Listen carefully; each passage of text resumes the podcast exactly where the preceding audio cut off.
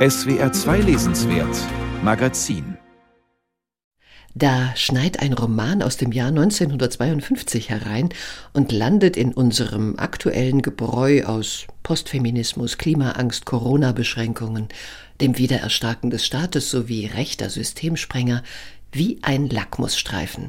Erinnern Sie sich? Lackmusstreifen waren dazu da, den Charakter einer Flüssigkeit zu bestimmen. Dieser Roman ist ein solcher Charaktertest und zwar ein Test darauf, ob unsere Vorstellungen von individueller Freiheit noch gedeihlich sind. Irgendetwas, wir spüren es, stimmt da nicht mehr. Und selten können Literaturkritiker behaupten, dass ein Buch an solch einer entscheidenden Scharnierstelle weiterhilft. Dieses hier tut es. Der Roman Das verbotene Notizbuch war Alba de Cespedes Durchbruch als Schriftstellerin bei ihren Lesern, nicht aber bei den italienischen Kritikern, die ihn als Hausfrauenroman verunglimpften. Und tatsächlich geht es um eine 43-jährige Mutter, Gattin, Hausfrau und Büroangestellte, die eines Sonntagsmorgens eigentlich nur wie üblich die Zigaretten für ihren Mann besorgen will und dann von einem Stapel dicker schwarzer Hefte im Fenster des örtlichen Tabakladens magisch angezogen wird.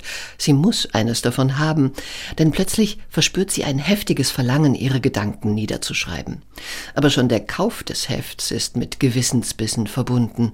Seit 23 Jahren ist sie mit Michele verheiratet. Hat sie denn Geheimnisse vor ihrem Mann?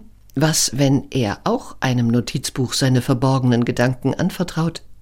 Sobald alle schlafen, trägt Valeria Cossati ein, was sie an ihrem Leben beobachtet. Die ersten Eintragungen sind von heftigen Schuldgefühlen begleitet, denn das Schreiben bedeutet, auf Distanz zur Familie zu gehen.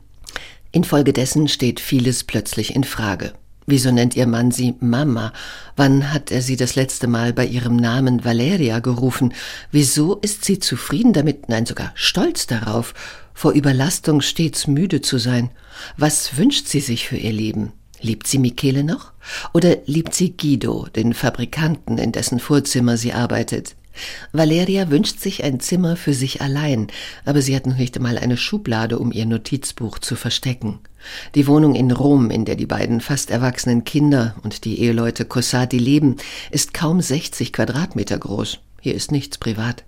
Valeria versteckt das Notizbuch kurz entschlossen im Sack für Putzlappen. Das Schreibheft entpuppt sich als geheimer Verführer, der sie verleitet, weitere Experimente zu wagen.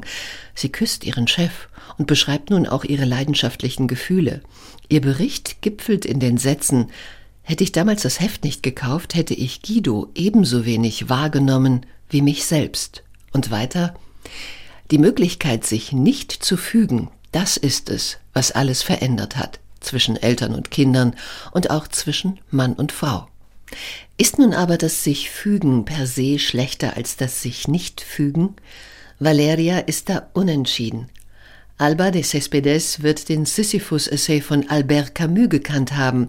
Er erschien 1942, zehn Jahre vor ihrem Roman Das geheime Notizbuch. Dort kommt Camus zu dem Schluss, dass jeder Mensch eine Aufgabe zu erfüllen habe. Ist sie unabwendbar, sollte er so weise sein, sich zu fügen.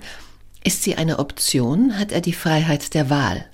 Zur Erinnerung, Sisyphus ist der Gigant aus der griechischen Sagenwelt, der von den Göttern verurteilt wird, einen Felsblock den Berg hinaufzuwälzen und zuzuschauen, wie der anschließend wieder nach unten rollt. Wir müssen uns Sisyphus als einen glücklichen Menschen vorstellen, schreibt Camus im letzten Satz. Valerias Arbeit für die Familie, putzen, kochen, bügeln, waschen, pflegen, ist Sisyphus Arbeit.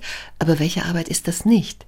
Alba de Cespedes schildert Micheles Unglück mit seinem Beruf als Bankbeamter als ungleich größer. Auch er möchte schreiben und opfert seine Lust darauf dem täglichen Hamsterrad des Büros, bis auch er eines Tages, aber lesen Sie selbst, die Wiederentdeckung des Romans Das geheime Notizbuch von Alba de Cespedes kommt zur rechten Zeit, denn er ist in der Lage, so ehrlich zu uns zu sprechen, wie wir selbst es vielleicht verlernt haben.